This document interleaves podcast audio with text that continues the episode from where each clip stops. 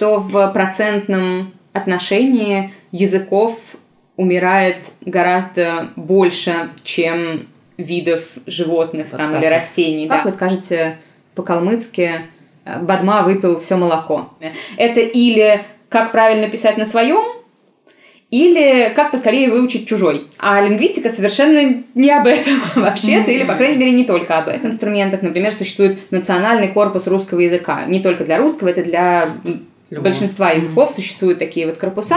На Гавайях прекрасно, прекрасно справились. И, ну, опять же, есть э, иврит, который, по сути, не то что возрожденный, там ему не помогли, его просто из мертвых возродили.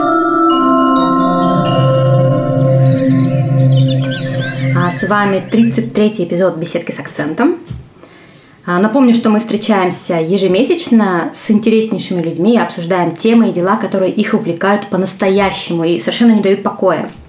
Увлеченные люди и то, чем и как они занимаются, нам очень интересно, потому что мы с Варей сами такие – вот, а еще кто-то сказал, что наш подкаст это такая сеть качественных знакомств в русскоязычной среде Хельсинки. Я не знаю, насколько это правда или неправда, но для меня, в частности, это такая большая правда. Так что давайте знакомиться с нашей сегодняшней гостьей. А сегодня у нас в гостях Ксения Шагал. Привет. Здравствуйте. Привет. Привет. Я Катя. Я Варя. И у нас в гостях Ксения Шагал. А, Лингвист, тебя... типолог и игрок в студию, да? Не без этого. А, тебя называют Ксения, Ксюша. Можно Ксюша? Ксюша, хорошо. Скажи вот, ну, пожалуйста, когда ты встречаешься с новым человеком, тебя спрашивают, ну, ты вообще чем занимаешься? Какой у тебя первый ответ? Лингвистикой. Угу. Да, я себя довольно сильно ассоциирую со своей профессией. Так что, ну, это большая часть моей идентичности. Угу. Так что честно я отвечаю. А как тебя занесло именно в лингвистику? Прям вот э, с детства или нет, пожалуй, что не с детства.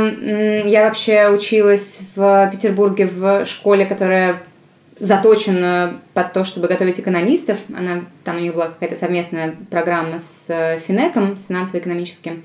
Э, но у меня была совершенно чудесная э, учительница русского языка, начиная с пятого класса, которая была как раз таким человеком, которого можно звать к вам в беседку. Так.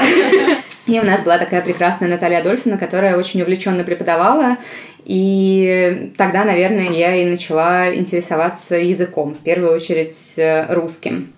А потом в девятом классе вдруг ни с того ни с сего поняла, что не хочу заниматься никакой экономикой, которая все равно как-то mm-hmm. была все время на бэкграунде, а хочу заниматься чем-нибудь другим, ну и таким скорее научным. Перешла в другую школу, Ваничков лицей, а там уже были была такая система, что кроме стандартных школьных экзаменов нужно еще написать научную работу. Э, то есть уже какое-то э, маленькое, но тем не менее полноценное исследование под руководством кого-то обычно ученого из университета или еще откуда-то. И вот тогда я уже начала заниматься прям прицельной лингвистикой, написала. И сколько работу. тебе лет было? Ну, 16, получается, ну, наверное. Здорово. А как вы искали преподавателя в университете? Это уже были какие-то связи? А, очень по-разному. Там, э, в принципе, в лицее находили, находили преподавателей э, каких-то университетских, э, с кем были связи, ну, понятно, что там в лицее в самом очень хорошие преподаватели, и mm-hmm. у них просто, прямо скажем, есть друзья, э, приятели, товарищи, с которыми они, может быть, вместе учились, а кто-то и работал одновременно и в вузах, mm-hmm. и в школе. Вот, и поэтому каждый предметный учитель, соответственно, находил кого-то. А у меня было даже еще немного по-другому, потому что я, кроме лицея, еще занималась в такой, это называлось филологическая школа, которую на базе Института лингвистических исследований организовывали. А, и там а, у нас тоже была научная работа как часть процесса, то есть тоже нужно было писать. И она, соответственно, могла быть одна которая зачитывается и там, и там. Mm-hmm. И понятно, что там уже этим всем заведовали настоящие лингвисты, которые всерьез этим занимаются. И у нас просто был список тем и научных руководителей, из которых можно было выбрать. Угу. И что ты выбрала в пе- первую очередь? Я стала заниматься э, русскими причастиями. Э, это, соответственно, такая вот э, для тех, кто не знает или забыл на всякий случай уже школьную программу, э, это такая часть речи, которая объединяет признаки глагола и прилагательного, то есть, например, какой-нибудь читающий, пишущий, там, девочка, сидящая на скамейке, сделанный, съеденный, ну и так далее. Вот, вот такие вот гибридные части речи. И я решила этим позаниматься. Подожди, то есть ты начала заниматься причастиями в 16 лет, и они с тобой остались до сих пор?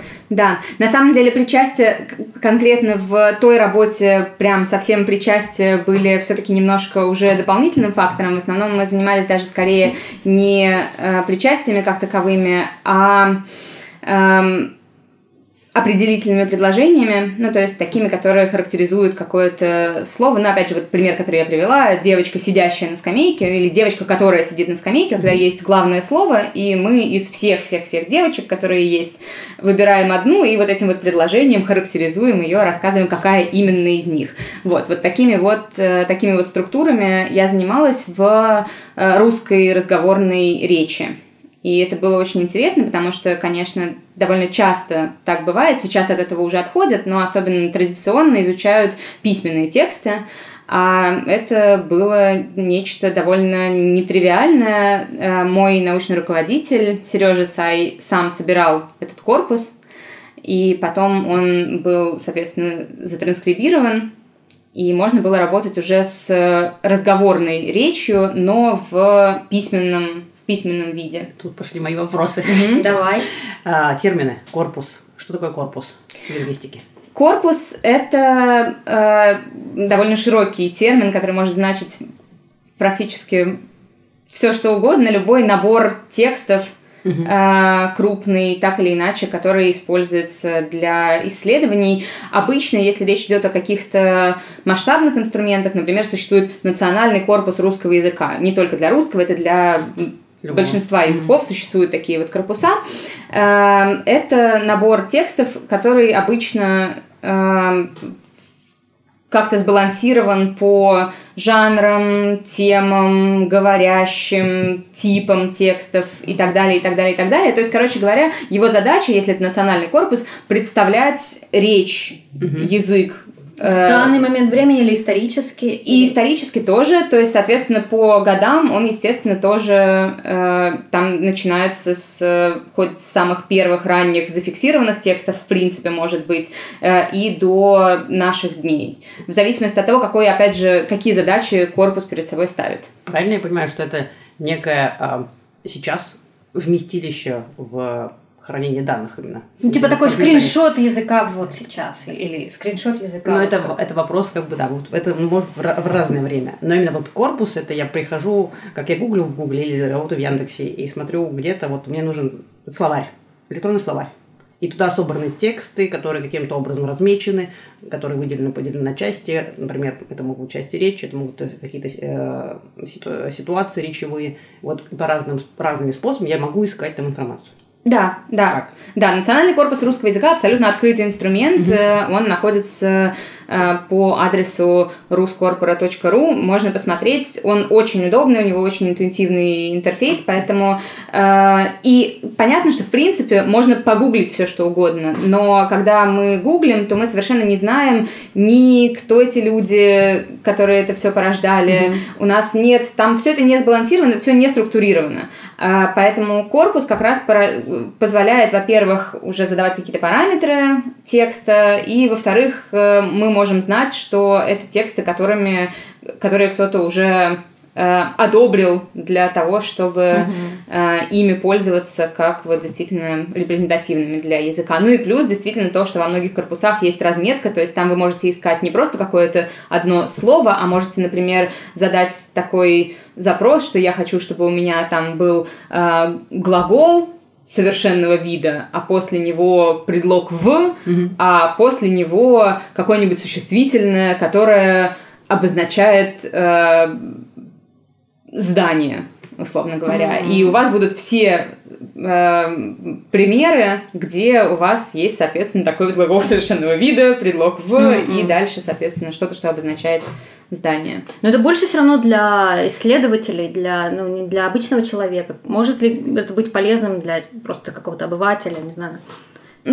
Совсем, совсем для обывателя, наверное, не очень, но мне кажется, что для эм, людей, которые интересуются языком, в принципе, какими-то языковыми явлениями, это может быть полезно. Например, э, если вы хотите узнать, как в литературных текстах обычно формулируют что-то. Mm-hmm. Например, для говорящих э, на английском языке, как не на родном, Э, корпус английского языка очень, ну, очень хороший инструмент. Если вы хотите, например, знать, как говорят в британском английском, то вы заходите в корпус и, соответственно, можете проверить, каких вхождений, каких вхождений больше э, с таким предлогом или с другим предлогом. Есть ли финского языка корпус?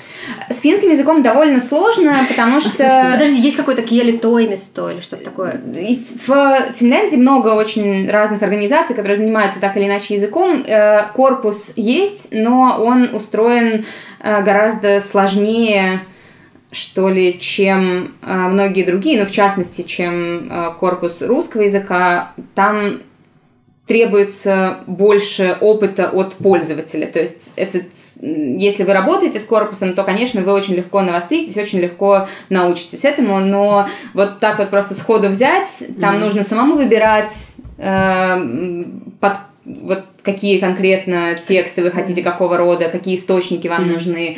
И у него немного сложнее интерфейс, ну и так далее. Поэтому с этим есть некоторые сложности, но если вы всерьез этим интересуетесь, то научиться этому, конечно же, очень просто. Здорово. Мы сейчас немножко ушли, не знаю, в сторону или нет, но я в Ксюшу страсть, потому что столько всего интересного про термины и про инструменты. Но я хочу вернуться к работе, если мы не слишком отдаlimся. Тебе 16 лет. Ты выбираешь а, сидеть не с книгами, не искать какие-то статьи в интернете, переписывать что-то, а идти к людям и собирать живую речь, чтобы потом вот работать, анализировать, а, что-то, что-то должно быть на выходе. Какая-то, какая-то ситуация, что ты именно собирала? Да тут еще, кстати, интересно, что причастие это, в общем-то, не очень разговорная часть речи. Да, да, да, да. да. На самом деле, поэтому как раз в этом самом устном э, корпусе причастие, это я смотрела, это был...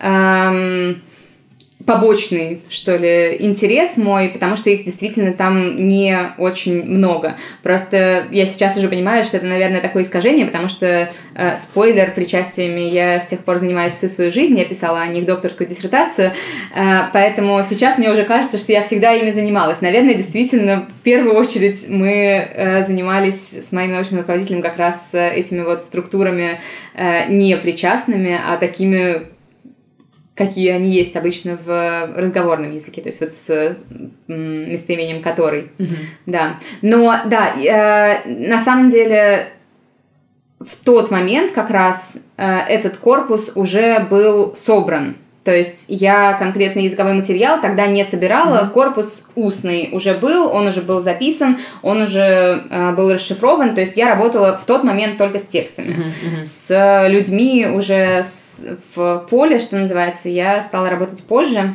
и на самом деле никогда не работала с русским, работала только с другими языками. Какими?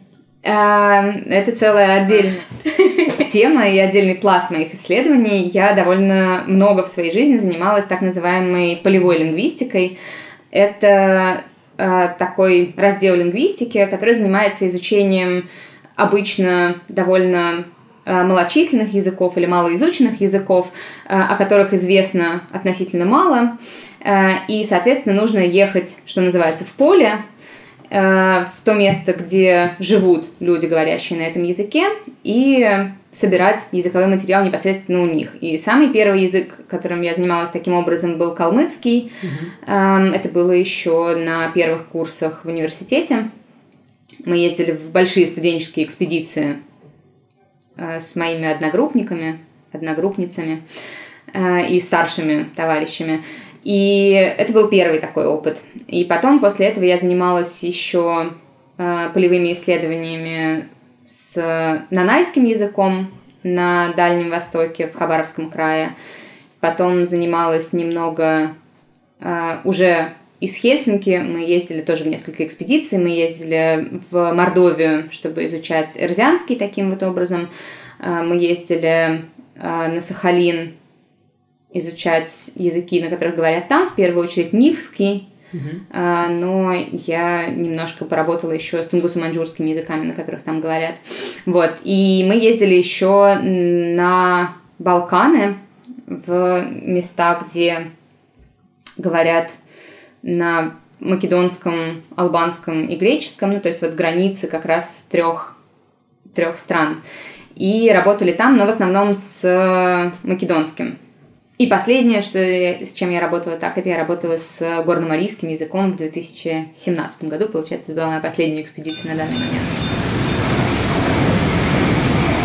Буря щопшні азоргади, лов певерди, то вергизок суракады, то и как шокса варди, то каладола тот несте, олк неньшално скепеди, то ютытяк споздавесте, вальмазона Как это можно делать, не говоря на языке? То есть, я, я не знаю, или ты говоришь на всех этих языках? Э, нет, я не говорю на всех этих языках. Э, есть разные методы в зависимости от э, как раз того, насколько человек хорошо с языком справляется. Собственно, один вариант – это собирать тексты, записывать их и потом разбирать ну, разбирать какие-то, ну, традиционные, записывать традиционные нарративы, допустим, mm-hmm. там, сказки или истории о жизни, в зависимости, опять же, от того, чем э, человек интересуется. Потому что люди — это как раз то, что они довольно э, с удовольствием рассказывают, вот как я сейчас. Эм, и потом уже, после того, как текст собран, это образец естественного языка, а потом можно уже с этим текстом, с записью работать, расшифровывать эм, со словарем, с другими носителями, которые тебе помогут и так далее, и так далее. То есть это один вариант. Другой вариант, э, если тебя интересует не как раз-таки вот этот вот образец естественного языка, и как говорят, а ты хочешь разобраться как-то с базовой грамматикой или с какими-то базовыми особенностями этого языка, то можно э, проводить Элицитацию – это такой процесс, когда э, просишь человека переводить с одного языка на другой. То есть, ну, я спрашиваю, а как вы скажете по-калмыцки «Бадма выпил все молоко»? И мне, соответственно, переводят с русского на калмыцкий, потому что в большинстве случаев, э, по крайней мере, если мы говорим о малочисленных языках народов России, все носители этих языков почти владеют русским как вторым родным или на очень хорошем уровне. А как вообще сейчас ситуация с малочисленными языками в России? Они совсем умирают или есть какая-то надежда на то, что они не умирают? Потому что абсолютно же это не популярно среди молодежи говорить на этих языках. Да, это огромная проблема, не в смысле проблема, а в смысле огромный вопрос, огромная тема да. для исследований, что ли, огромное поле. Э, но Понятно, что малочисленные языки – это такой термин, который объединяет очень много всего, и на самом деле многие из них, э, хоть я и говорю малочисленные, э, совсем даже не такие уж и малочисленные, mm. потому что эм, у каких-то языков, которые на которых говорят в России, которые при этом не являются русским языком, есть и национальные республики, как у того же самого калмыцкого. Mm-hmm. И это, конечно, один статус. А у других языков, как у нанайского, например, есть э, небольшой нанайский район в Хабаровском крае, и нанайцев и этнических не очень много, а уж тех, кто говорит, естественно, там какие-то э, десятки в лучшем случае.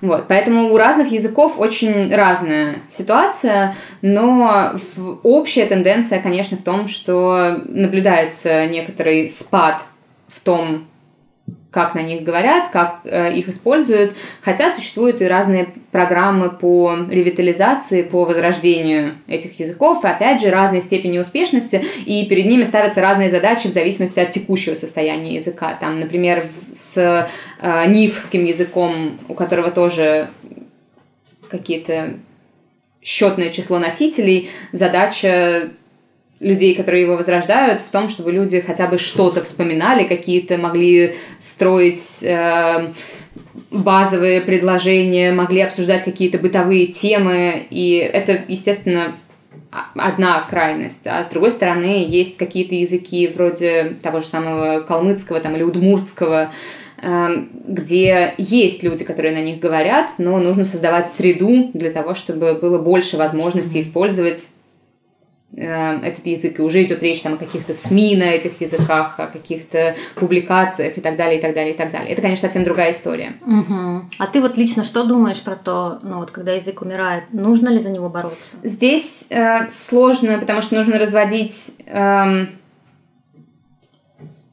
мне кажется, ожидания и какие-то рациональные доводы и наши желания и устремления, что ли, потому что мне, конечно, очень грустно смотреть на то, как какие-то языки выходят из употребления, потому что когда э, исчезает язык, то с этим исчезает э, очень много, это все равно язык во многом является носителем э, культуры, какого-то мира, взгляда на мир, какой-то концептуализации, mm-hmm. и в каждом языке есть какие-то уникальные структурные черты, которые просто нам, лингвистам, очень грустно, что больше таких вот черт нигде нет, и мы не можем их изучать. Mm-hmm. А, то есть тут очень много всяких разных личных факторов, почему не хотелось бы, чтобы языки исчезали.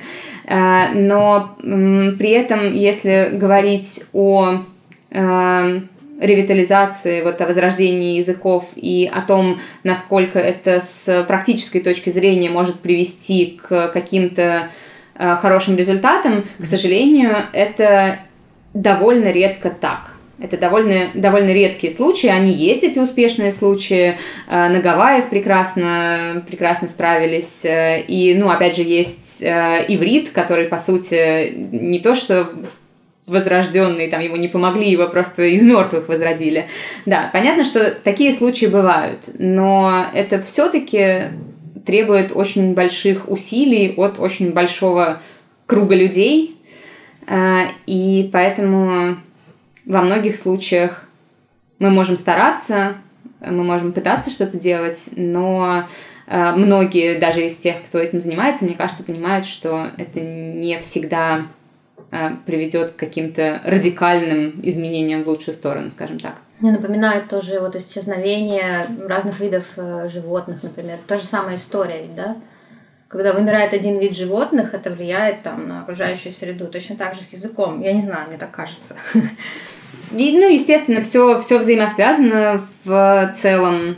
И э, это часто, часто сравнивают, конечно, языки и терминология, соответственно, всякие mm-hmm. там лингвистическая экология там и так далее. Это на самом деле да. все метафора такая очень используемая. Mm-hmm. А, говорят, что в процентном отношении языков умирает гораздо больше, чем видов животных вот там или растений, да, были какие-то исследования. Да? Я, честно говоря, не знаю, никогда специально этим не занималась, но видела какие-то диаграммы и говорят, что э, языки умирают быстрее в процентном отношении от количества языков э, сейчас, чем э, виды животных, там, живых существ. Я хочу вернуться к тебе.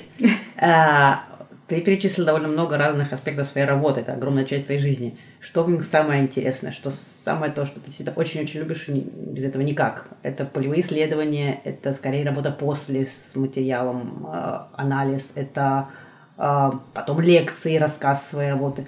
Э, что такое вот, ну без чего, правда, понятно, что все очень важно, и оно невозможно друг без друга. Но самое-самое любимое. Сложно сказать, потому что действительно это все часть э, части одного и того же. Это все части одного большого процесса.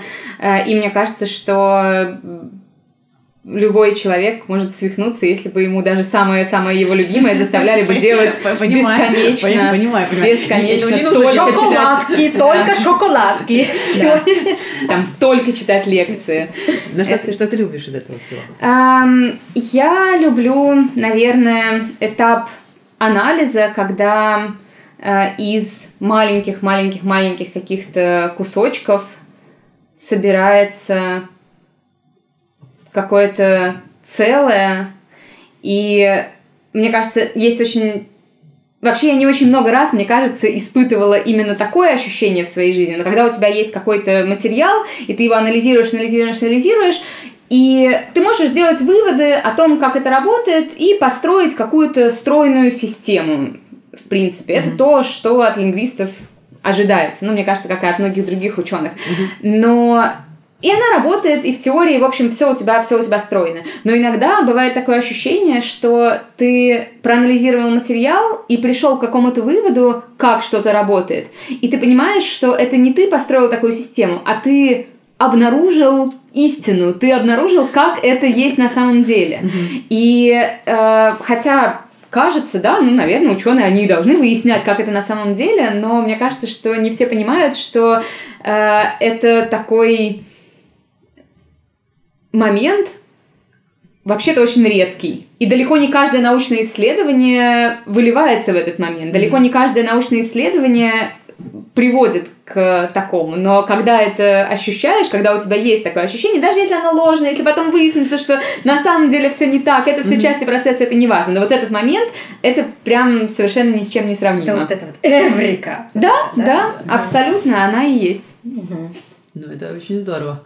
А он такой хитрый момент, потому что где есть вот эта тонкая грань, когда у исследователя есть какой-то уже угол, под которым он смотрит, и есть какая-то рамка, куда он пытается или не пытается специально, осознанно или нет, но, по крайней мере, как, каким-то образом вставить то, что он собрал, картину мира. И когда действительно рамка существует, и вот это очень круто, если каким-то образом, возможно, отделить внутри себя, и на, на самом деле получается сделать. Ну, это есть, наверное, так и нормально существует в жизни, потому что человек живой, он без этого, без предсказаний невозможно все это работать. Да, да, конечно. Но, к счастью, сейчас э, в науке есть большое количество инструментов сделать так, чтобы э, при своем исследовании, при своем анализе максимально убрать свою точку зрения, свои предсказания и так далее. Mm-hmm. И, в общем... А, я хочу спросить еще про одну часть. Ксюша, мы знаем, что ты занимаешься олимпиадами, лингвистическими олимпиадами. Все так. И олимпиадами там дерутся? Да даже на обычных олимпиадах, в принципе, не все дерутся. Бывает, конечно. Нет, у нас не дерутся, но, по крайней мере, мы не планируем никогда это заранее. А, но лингвистические олимпиады — это а, такие соревнования, э, в первую очередь для школьников, для старших школьников, э, которые знакомят их с лингвистикой. И это как раз очень мы видим в этом важную свою миссию, потому что лингвистика как наука, вот теоретическое языкознание, вообще представление о языковом многообразии, э, этого всего нет в школьной программе. То есть вот остальные олимпиады, олимпиады по математике, олимпиады по химии, олимпиады по физике, это они, конечно, довольно сильно отличаются от того, что бывает в обычной школьной да, программе, да. но тем не менее это хотя бы какая-то приблизительно та же наука. Согласна. А все, что мы видим э, связанного с языками в школьной программе, это или как правильно писать на своем, или как поскорее выучить чужой. Точно. Эм, а лингвистика совершенно не об этом вообще-то, или, по крайней мере, не только об этом. И поэтому как раз-таки эм, и придумали во многом эти Олимпиады. Э, их придумали в 65 году. Первая Олимпиада такая прошла в Москве. Угу. И интересно, что она сразу называлась «Традиционная Олимпиада по языковедению и математике», кажется. Я никогда не помню. Математика? Потому что математики тоже были, да, да. Угу. Например, там Владимир Андреевич Успенский, математик, был одним из важных участников этого движения. Э, вот. И, соответственно, с 65 -го года, получается, существует эта Московская Олимпиада по лингвистике. Всего 6 лет ее в какой-то момент не проводили, был перерыв, а так вот она существует и до сих пор. Так э, на каком языке это происходит? Это происходит, да, э, это вообще, в принципе, это довольно сложно объяснить, как это работает, если не посмотреть на сами задачи, поэтому я всем очень советую. Знаю огромное количество взрослых, которые увлекаются очень этими задачами. Mm-hmm. Если любите кроссворды, там, если любите какие-то головоломки, то это следующий шаг, это прям для вас. Э, есть сайт э, linklink.ru, как раз Московская Олимпиада, где mm-hmm. очень много старых задач, и которые ранжированы по сложности, можете начать с чего-нибудь попроще. Э, там есть ссылки на разные разборы задач. В общем, короче, познакомьтесь, очень совет. Но, собственно, это все проходит мета-язык всего этого, это в случае с э, Россией, допустим, русский, э, но задачи посвящены самым разным языкам, и как раз самая такая стандартная лингвистическая задача устроена таким образом, что есть какие-то предложения на языке, о котором даже не то, что они его не знают, а о котором участники слышат в первый раз в своей жизни. Какой-нибудь, допустим, эм, язык эм, коренных народов Северной Америки или какой-нибудь э, австралийский маленький язык австралийских аборигенов э, с очень сложным названием. Э, и даны предложения на этом вот языке, и даны переводы этих предложений на русский язык. И дальше два типа заданий. Переведите с этого языка на русский, а потом переведите еще что-то, какие-то дополнительные mm-hmm. предложения с русского языка на этот вот язык, о котором вы пять минут назад ничего не знали. Э, и дети справляются, надо сказать, с этим очень хорошо, потому что языки, к счастью, для нас всех устроены логично. Э, поэтому можно обнаружить структуру какую-то, mm-hmm. можно обнаружить, какие слова там повторяются. Естественно, это не случайные предложения, которые просто взяты из какого-то корпуса просто так. Они с повторяющимися элементами. Mm-hmm. То есть, допустим, там слово стол какое-нибудь там у вас повторяется э, в нескольких предложениях, но стоит в разных формах. Там что-то лежит на столе, стол стоит в комнате, э, я купил стол. И, соответственно, исходя из структуры русских предложений и того, как выглядят вот эти вот то есть письменность может тоже разная быть, да? Не обязательно это латиница или кириллица? А, письменность, в принципе, может быть разная, но задача на письменность это все-таки отдельно. То есть, когда слишком много неизвестных факторов, это, наверное, уже может быть и слишком сложно. Да, так что часто это языки записанные или кириллицей, или латиницей, то есть каким-то знакомым образом mm-hmm. для участников. Вот, на самом деле это очень похоже на полевую лингвистику, о которой мы уже говорили. По сути, это очень-очень похожий процесс, элицитация и решение лингвистических задач. И различие только в том, что с лингвистической задачей у тебя уже есть предложение, которое кто-то собрал за тебя, а в случае с полевой работой ты сам придумываешь эти русские переводы и потом делаешь абсолютно то же самое. То есть ты организуешь, ты, ты организуешь эти олимпиады где-то? У меня очень-очень долгая личная история этих Олимпиад, а, но сейчас, да, сейчас я являюсь э, главным организатором таких э, Олимпиад в Финляндии. А в Финляндии на каком метаязыке это проходит? На финском. На финском. Да. Mm. То есть это вообще международное явление, не только в России. Да, началось да. когда-то в Москве. Да, это международное, международное явление. Оно началось в Москве и потом э, расползлось по всему миру и сейчас проводится в, во многих странах. С 2000 третьего года проводятся международные олимпиады по лингвистике. А там какой метаязык? Э, у каждой команды свой. Ага, там то совершенно одинаковые задания, но только каждый имеет да, на своем языке. Да, да, там совершенно фантастическое жюри. Я, у меня не укладывается в голове, как они с этим справляются, но там жюри людей, которые говорят на... Обычно каждый говорит на сразу нескольких языках, ну или хотя бы читает, и они умудряются за очень очень ограниченное время проверить это все и вообще совершеннейшие герои. Вот. Но, в общем, в Финляндии мета-язык у нас финский. У нас был один год, когда мы решили, что мы очень напряжемся, очень постараемся и сделаем еще и по-шведски угу.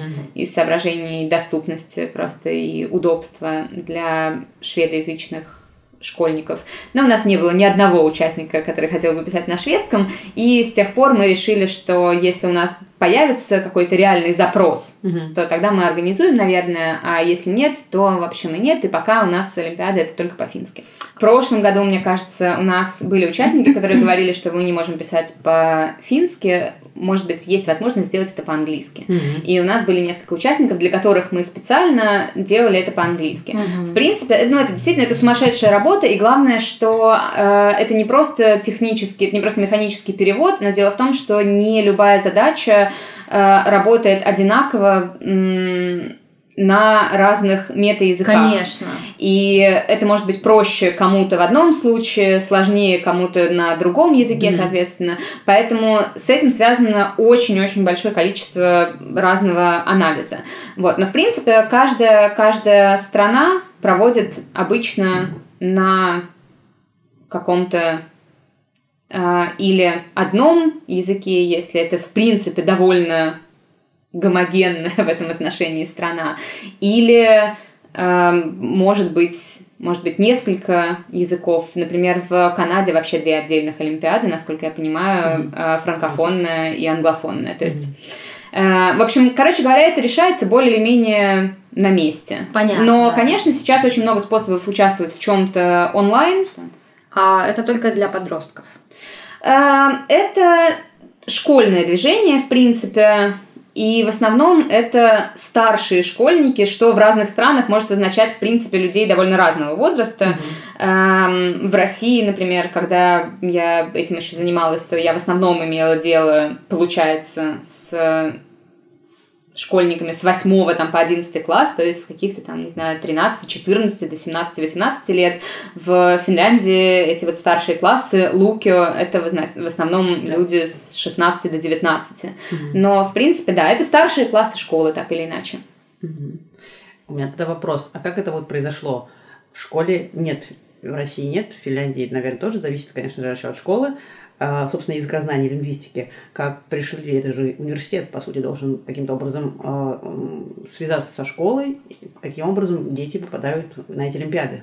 Это командное или не командное вообще занятие? А, да, это не командное занятие. Mm-hmm. В принципе, обычно Олимпиады это индивидуальное mm-hmm. соревнование. На международной Олимпиаде есть э, индивидуальный тур и есть командный тур, mm-hmm. потому что команда вот из четырех человек, которые приезжают на Олимпиаду, второй тур э, независимый от э, первого, они решают какую-то одну сложную большую задачу на четверых там, за три или четыре часа. Да, в общем, это индивидуальное соревнование, и это действительно исходит в основном от э, университетов, ну или, по крайней мере, скажем так, изначально исходило из университетов. Mm-hmm. Сейчас, когда движение уже есть, во многих странах это подхватывают и школьные учителя. Mm-hmm. Да, то есть есть, есть такие э, страны, в которых большое уже сейчас движение выросло из э, инициатив отдельных школьных учителей, а иногда даже и родителей, Ух ты. к которым просто приходили дети и говорили, мама, мы нашли такую олимпиаду, хотим в ней участвовать, давай что-нибудь, пожалуйста, сделаем. И когда-то в первый раз, допустим, они, может быть, э, за свои деньги просто собираются и едут на международную олимпиаду, mm если от этой страны еще нет какой-то сформированной команды, знакомятся там с э, нужными людьми, заводят связи, э, обзаводятся помощниками потенциальными, и потом едут и у себя дома организуют такие вот вещи. Из этого, например, выросла э, насколько я понимаю, индийская олимпиада. Mm-hmm. Сейчас она очень большая и э, поддерживается в том числе и разными спонсорами, и, в общем, такое действительно хорошее движение. А я помню еще, мне кажется, самую первую индийскую делегацию, и потом я помогала выбирать задачи и переводить их на английский с русского для первых олимпиад, в которых участвовали там какие-то 30-40 человек, наверное. То есть это все молодое довольно движение, но оно растет, оно держится на энтузиастах, ну и, конечно, даже если университет как-то проявляет активную позицию, все равно роль школьных учителей здесь очень большая. Те, mm-hmm. кто хочет, э, зовут, просят организовывать им какие-то семинары, mm-hmm. и мы вот это делаем с коллегами. То есть у них в школе может быть какой-то кружок, учитель, который дает такие задачки когда-то, они вообще разбираются, а что это такое в принципе, и могут приглашать какого-то эксперта. Да. Угу. В Финляндии этого довольно, довольно мало.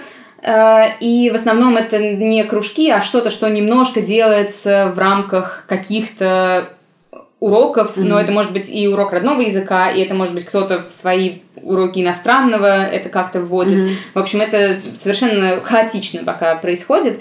Вот. Но э, мы предлагаем такую услугу с коллегами, соответственно, можно э, любой преподаватель из э, лицея может э, связаться с нами и попросить организовать семинар, презентацию лингвистических олимпиад. Мы их провели уже больше 40, наверное, или даже 50 за последние пару лет по всей Финляндии. А где наибольшее количество активных участников в Финляндии? Есть какая-то тенденция? А, нет, нет, это совершенно случайным образом, мне кажется, распределяется. Ну и особенно вот сейчас, когда у нас была возможность э, делать все это онлайн, ну, не только возможность, но и необходимость, но тем не менее, э, то мы проводили везде, у нас были запросы и из э, Оулу, например, и из каких-то городов или совсем городков маленьких, которые я потом с трудом искала на карте, потому что никогда о них не слышала. Mm. Вот, так что, в принципе, везде. Ну, понятно, что в, из Хельсинки, из Эспа у нас довольно много заявок, но здесь просто народу много, прям скажем. Ну да. Ты придумываешь сама задачки? Нет, нет, я никогда этого не делала. Это, мне кажется, все рано или поздно ломаются и начинают, но я как-то всегда чувствовала, что это не мое. Мне кажется, что когда-то на основе своих, собственно, полевых данных я попробовала как-то что-то сконструировать, но бросила это очень быстро, потому что просто чувствую, что нет, вот вообще не мое. Mm, интересно. Да, я заходила, я заходила со всех сторон э, вообще этой вот работы. Я э, была сначала, получается, участницей этих олимпиад. Я довольно долго тренировала команды. Вот я организую команды команды, перевожу задачи, все, писать нет, вообще нет. Но решать тебе нравится, да? задачки? Честно говоря, мне и решать не очень нравится. Да, ну то есть, эм, мне кажется, что я нарешалась вполне этого в школьном возрасте, получала большое от этого удовольствие. Это стало для меня дорогой во многом не единственной, но тем не менее дорогой в э, науку, mm-hmm. там, к моей будущей профессии. Но потом я, мне было интересно смотреть на это несколько отстраненно. То есть мне, например, очень нравилось тренировать, мне очень нравилось объяснять, как они работают школьникам. А, мне очень нравилось обсуждать с ними, а как-то у самой мне кажется, что я за школьные годы нарешалась.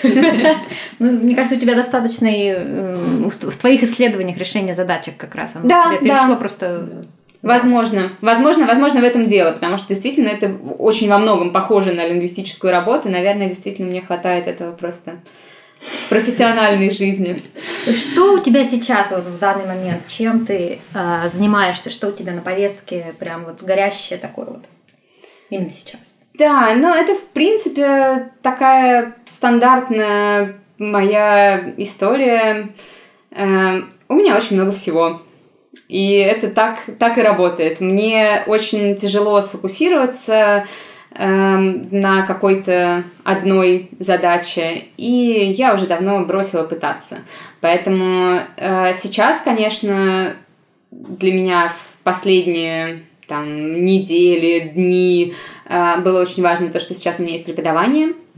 Ты преподаешь лингвистику? А, Или? Я все время читаю разные курсы в зависимости от э, пожеланий отделения и что вообще кто хочет преподавать в данный момент. Я сейчас преподавала э, языковые контакты. Э, в Хельсинском университете есть такая программа Linguistic Diversity and Digital Humanities – ты преподаешь на каком языке? На английском. Это вообще англоязычная полностью магистерская программа. Там довольно много студентов э, из других стран, финнов, конечно, тоже достаточно, но есть и из других стран студенты.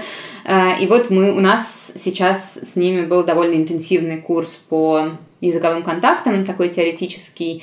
А, и это было очень здорово, потому что, конечно, преподавание — это такой процесс, который тебя поглощает целиком. Во время контактных занятий ты точно полностью в этом, что бы ни происходило вокруг. С другой стороны, это необходимость готовиться к каждому следующему занятию, и оно не откладывается никуда, и поэтому это такой вот у тебя есть э, структура. Поэтому в этом смысле преподавание прям отличная вещь, потому что она структурирует вообще жизнь. Mm-hmm.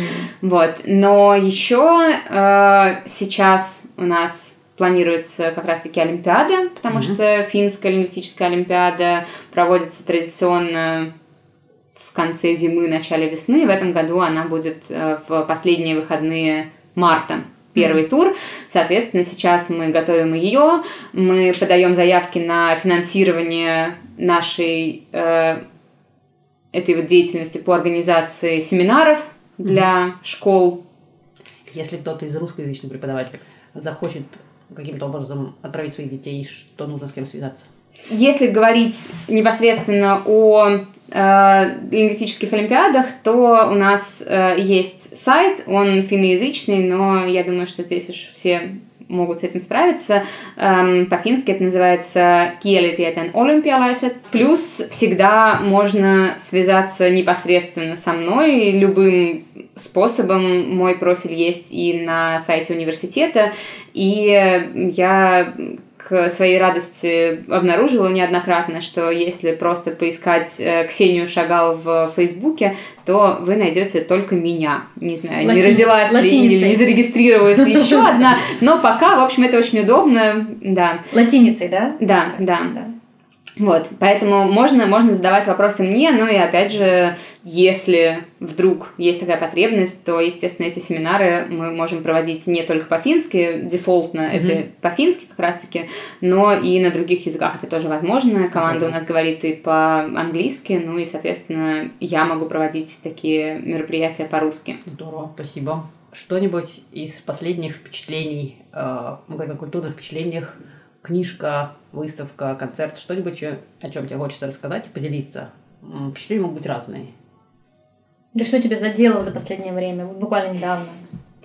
Э, ну, если постараться как-то сконцентрироваться на эм, культурных событиях да, и пожалуйста. впечатлениях такого рода, то эм, есть э, действительно очень хорошая книжка, которую я недавно прочитала, и всем очень советую, очень добрая, очень хорошая. Многие, возможно, ее уже читали, называется «Давай поедем в Налашку». Анна Красильщик. Меня тут мама недавно сломала ногу, и а. первое, что я сделала, я с курьером ей отправила эту книжку, чтобы она ее читала среди прочих. Мама тоже очень одобряет. Mm-hmm. Так что, если хочется чего-то доброго и хорошего, это прекрасный вариант. Супер. Спасибо большое. Спасибо большое, Ксюш, что ты с нами сегодня встретилась, что позвала нас к себе в гости, или вернее, мы напросились к тебе в гости. Вот, очень рады были побеседовать с тобой. Вам спасибо. Да. Большое-большое спасибо. Читайте, слушайте. Да, напомню еще раз, что вы слушали беседку с акцентом. Огромное спасибо, что с нами остаетесь. И да, пишите нам, пожалуйста, если будут вопросы, пожелания, комментарии на подкаст.беседка на gmail.com. И подписывайтесь на нас на вашей любимой подкаст-платформе. Мы еще есть в Инстаграме, да. До следующих встреч. Всем счастливо. Всем счастливо. Пока.